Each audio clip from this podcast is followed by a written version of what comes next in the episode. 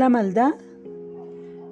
Bueno, hablemos de algunas creencias populares que nos fastidian la existencia y que nos agobian la mente. Creencias que estropean las relaciones. Por ejemplo, creer que existe la maldad. Hay quienes automáticamente refutarían, pero por supuesto que existe la maldad. No tengo ninguna duda al respecto. Mira nomás los noticieros. Léete cualquier periódico.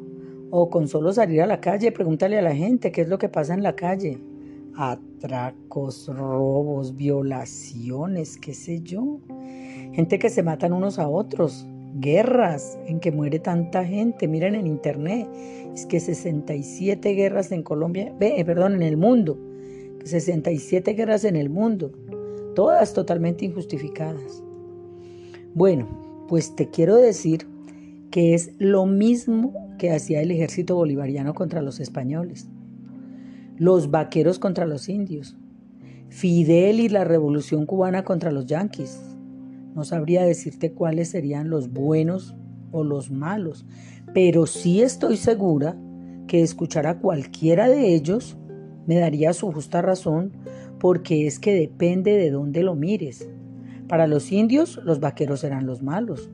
Para los vaqueros, los malos eran los indios. Entonces, y durante las cruzadas, ¿quiénes eran los buenos? ¿Y quiénes eran los malos? Pues eso depende desde qué lugar los mires.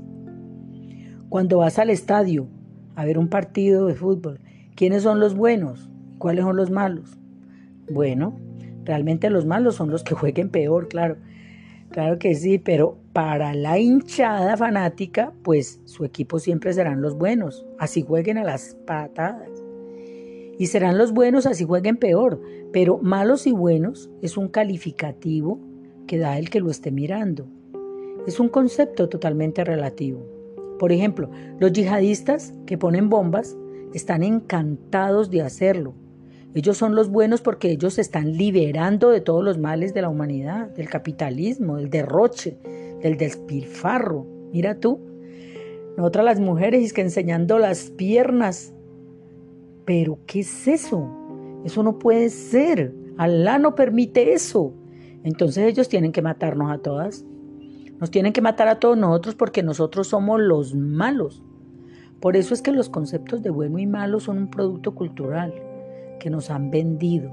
Esos conceptos nos ponen en el lado de los buenos y así justificamos querer cambiar a todo el mundo y que tenemos que luchar y queremos agredir a los que están del otro lado. Y de esa manera justificamos querer castigarlos, dañarlos, porque es que son malos.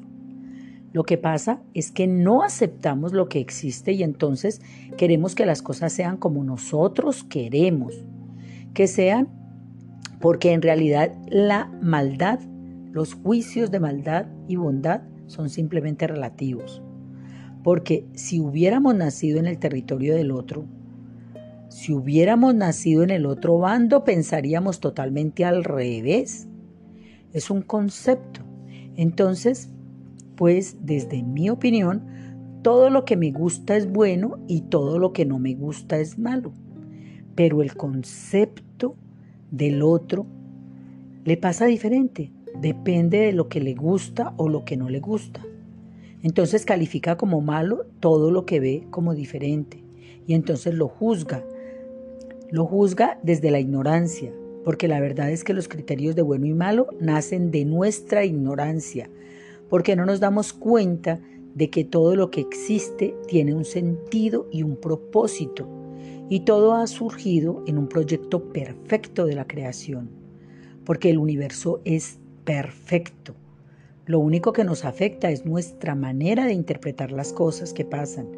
Y entonces, pues, no nos damos cuenta de eso, pues queremos acomodar lo que pasa a nuestros gustos. Y entonces, pues, luchamos y peleamos y montamos la que montamos cuando no sabemos respetar, comprender que todo tiene un sentido, un sentido de amor. Podríamos también decir que aquello que calificamos como la maldad, en la mayoría de los casos es ignorancia, ignorancia de la verdad que habita en el otro al que juzgamos malo. Cuando alguien hace algo que consideramos malo, pues es porque no sabe hacerlo mejor, o porque no tiene los recursos para hacerlo, o porque no puede hacerlo mejor. Y de repente, cuando empezamos a creernos que no existe la maldad, empezamos a desarrollar un poquito más la comprensión y la compasión por lo que hacen los otros. Empezamos a verles con respeto, pues también podemos verles como, como esos seres que están quizás en un curso más inferior al nuestro. En el símil que siempre ponemos de que esta vida es una escuela, podemos considerar que nosotros estamos al final de la escuela primaria o en secundaria y que ellos están empezando el preescolar, el jardín de infantes y que ellos tienen que pasar todos los procesos de aprendizaje que nosotros ya tuvimos. Ellos tienen que hacer todas esas cosas para descubrir los resultados y darse cuenta que ese no es el camino a la felicidad que todos perseguimos y que hacer esas barrabasadas y trastadas son sus errores para su aprendizaje. Aunque esas barrabasadas a veces sean quitarle el cuerpo a alguien, que no será quitarle la vida, pues nosotros sabemos que la vida no se le quita a nadie, porque la vida es eterna. La vida nos posee a nosotros. Y entonces a veces, ante la noticia de un asesinato, creemos que la muerte es la mayor pérdida. Pero en realidad es solamente deshacerse del cuerpo, que sufre entropía, y de la personalidad, que es puro ego. No es nada más, nada más que eso, porque sabemos que la genética es divina y la conciencia es divina y el ser es divino. Entonces saber esto es algo que quita toda la importancia al asunto. Desde la ignorancia es que hacemos esos juicios tan graves para nuestros conceptos, pero no desde la divina divinidad, porque desde la divinidad no hay nada grave. Desde la divinidad todo es neutro, todo es en el mismo sentido.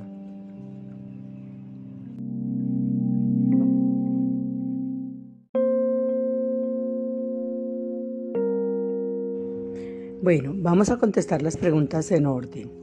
A ver, eh, veamos con esta primera pregunta. Entonces, ante una violación, tenemos que ser alcahuetes o tenemos que ser permisivos o pasarlo por alto. La respuesta es no tenemos que nada. O sea, vamos a ponernos en el escenario, como tú dices, de una violación. En el caso de una violación, entonces allí hay dos actores, una víctima y un victimario, ¿cierto? Bueno, entonces eh, normalmente nos ponemos en el papel de juzgar a ese victimario y cuando nosotros estamos haciendo un juicio, nos estamos llenando de odio, nos estamos llenando de, de resentimiento contra esa persona, nos estamos poniendo del lado del que señala. Eh, y bueno, obviamente eh, eso causa, o sea, eh, un evento de esa magnitud causa dolor y toda la, todo la, el, digamos, el ambiente de, de injusticia que se vive allí, que se experimenta, Obviamente, toda la familia y todas las personas que están allí involucradas, pues eh, tienen que vivir esa experiencia con todos los sentimientos que eso amerita. Pero eh, cuando nosotros hablamos de la neutralidad, nos referimos es a no llenarnos de odio, no llenarnos de resentimiento, sino mirar ese acontecimiento como lo vería Jesús, por ejemplo, Jesús el Cristo. Entonces, ¿de qué manera Jesús vería esa agresión? Entonces, él la vería con, digamos, con unos ojos mm, compasivos.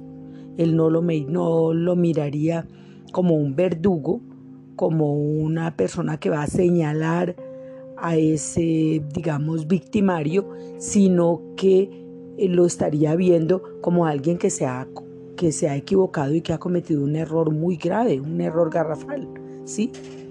Que eso que esa persona hizo, pues obviamente no es plausible, porque esta persona está, digamos, en un nivel de comprensión demasiado bajo. Es una persona que ha cometido, digamos, un delito eh, que, todos juzgaríamos como un, como una, un delito atroz, pero eh, en la enseñanza que nosotros queremos abstraer de esta lección es que no ensañarnos contra esa persona que cometió ese error, ¿sí?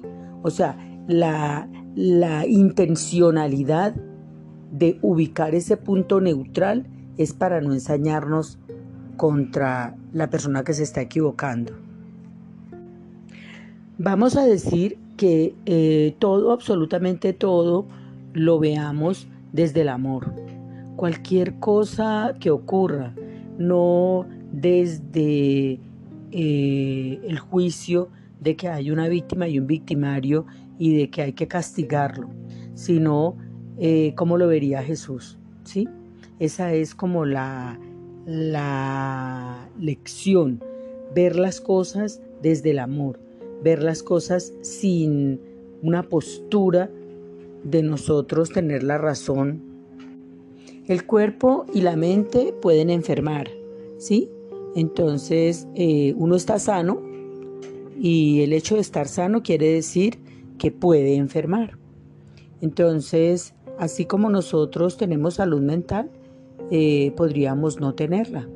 Entonces podríamos ver a ese agresor como alguien que perdió su cordura, que perdió su salud mental y que en medio de su demencia eh, hizo acciones que, digamos, son catalogadas como delitos, ¿sí? Entonces, si nosotros lo vemos como un enfermo mental, vamos de pronto a cuidar nuestro corazón de llenarnos de ira, de llenarnos de resentimiento, porque es que, ¿qué es lo que estamos haciendo nosotros? Estamos estudiando un curso para eh, eh, sanar, para sanar el alma, para estar eh, en paz, para estar en armonía y en paz y para vivir cualquiera de las experiencias que la vida nos presente, para vivirlas en paz.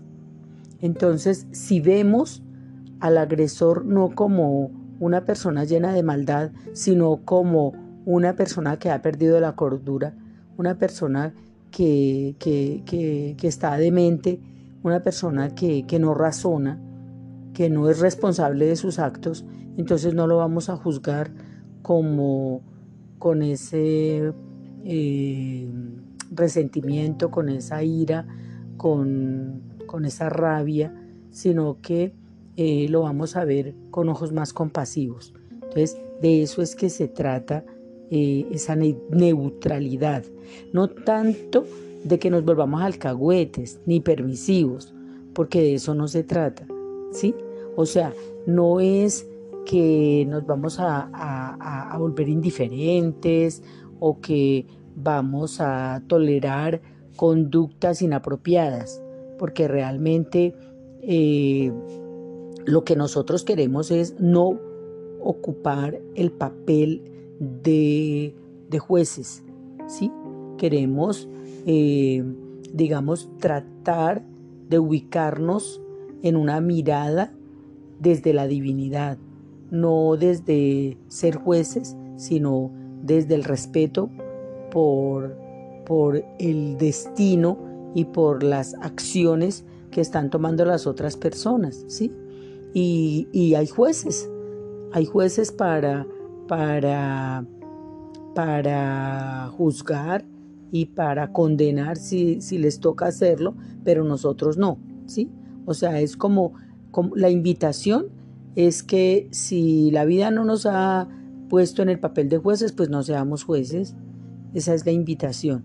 Y a buscar un punto de neutralidad que es lo más sano para nuestra paz interior. Esa es la propuesta, ¿sí?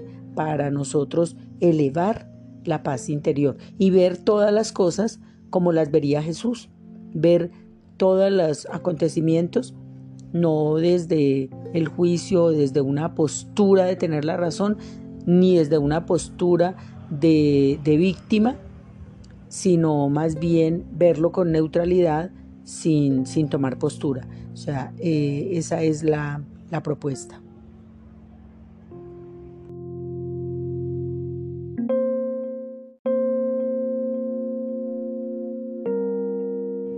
Bueno, aquí hay otra preguntita. Entonces, eh, si en mi familia una nieta, una hija es víctima de violación, entonces no la denuncio, no, no hago nada, me quedo quieto. O sea, eso de la neutralidad es no hacer nada. No, no es quedarse quieto y tampoco es no hacer nada porque jamás puede uno no hacer nada. Siempre se hace algo, o sea, siempre se reacciona de alguna manera. Entonces la recomendación que a nosotros nos ocurre es reaccionar de una manera, ah, digamos, del lado del amor. Reaccionar del lado del amor. Entonces, eh, mm, ¿cómo así que no hago nada? No, haz lo que tu corazón te esté dictando en ese momento. Tú vas a actuar.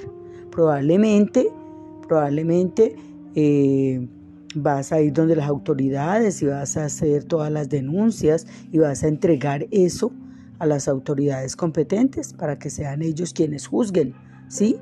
Pero la recomendación es que tú no juzgues, que tú no señales y que tú no castigues, ¿sí? Entonces, por ejemplo, en un resguardo indígena, ellos toman la justicia por sus propias manos, ellos, ellos le dan una paliza al que se porta mal. ¿Sí? Y lo reúnen en una plaza pública y le dan la paliza. En el caso nuestro recomendamos que no, que se entregue esa persona que ha, eh, se ha equivocado, que ha hecho esas acciones que nosotros calificamos como delictivas, inapropiadas, que eh, esa persona sea entregada a las autoridades. Sería lo, sería lo más, eh, digamos, natural eh, eh, de, hacer, ¿sí? Entonces, aquí no estamos, yo no estoy diciendo que, que, te tienes que quedar callado, que no puedes actuar, que no puedes reaccionar, que no puedes responder ante una agresión. No. Lo que yo estoy diciendo es que vas a reaccionar. Vas a reaccionar. No sabemos cómo, pero tú vas a reaccionar. La propuesta es que nos entrenemos de tal manera para que reaccionemos sin violencia. ¿sí? Entonces, si hemos sido, digamos, objeto de violencia por parte de, un victimario, entonces no respondamos de la misma manera. O sea, ese agresor es el que cometió, digamos, el acto agresivo. Nosotros podemos eh, eh, actuar de maneras no agresivas, no violentas. Nosotros podemos actuar desde la paz, nosotros podemos actuar, eh, como decía Gandhi, no desde la violencia. Mire, eh, Gandhi es como el mejor ejemplo de esto que estamos diciendo, porque eh, todo un pueblo, la India, fue víctima de la agresión y de la, digamos, del sofusgamiento y de la explotación por parte de Inglaterra por mucho tiempo. Entonces, ¿qué hizo Gandhi? Propuso un modelo de reacción sin violencia, reacción desde la paz. Eso es lo que estamos proponiendo nosotros. Reaccionar desde la paz, reaccionar sin violencia. Obviamente hay una reacción, ¿sí? Hay una reacción porque, eh, digamos, toda, toda eh, acción que se emite actúa, reacciona y regresa. Entonces hay una reacción pero la reacción que nosotros proponemos es una reacción desde la paz, desde el amor, desde la neutralidad, no desde eh, la defensa, no desde el ataque, no desde tomar una postura, eh, digamos, eh, de tomar la, la, justicia con la mano propia, no, sino un reaccionar desde la paz reaccionar desde, desde podría ser, por ejemplo, eh, eh, ubicar o imitar, utilizar la figura de Jesús, de Jesucristo, para imitar cómo reaccionaría Jesús frente a esta situación. Esa sería una muy buena pregunta. ¿Cómo reaccionaría Jesús frente a esto?